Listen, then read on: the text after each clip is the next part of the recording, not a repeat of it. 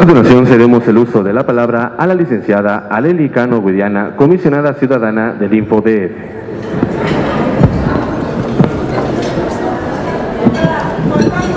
Sí, gracias, muy buenos días.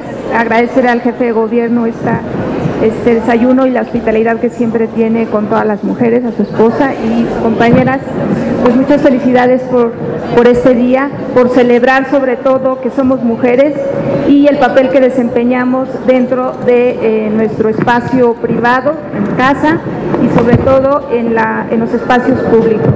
Ya ahorita recordaba la compañera Teresa cómo se ha dado ese tránsito de reconocimiento de derechos y me parece que estamos a un siglo, un siglo de que estemos hablando de esos temas que se dieron a principios del siglo pasado.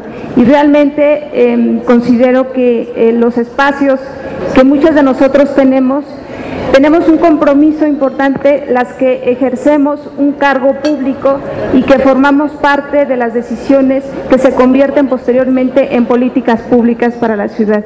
Creo que el compromiso de nosotros, que estamos, por fortuna, tenemos un trabajo y decidimos sobre el rumbo de la Ciudad de México, tenemos un compromiso como las demás mujeres para abrir espacios a ellas.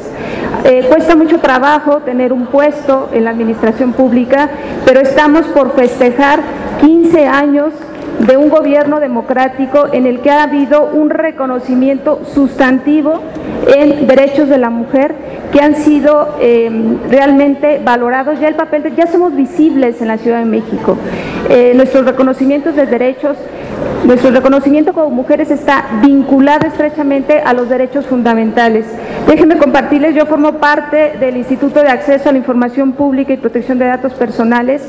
Soy la única mujer en un órgano colegiado. Tengo la fortuna de ser bien tratada por el otro género, que realmente hablar de género es incluir a los hombres, es incluir a los hombres que reconozcan que tenemos igualdad de condiciones.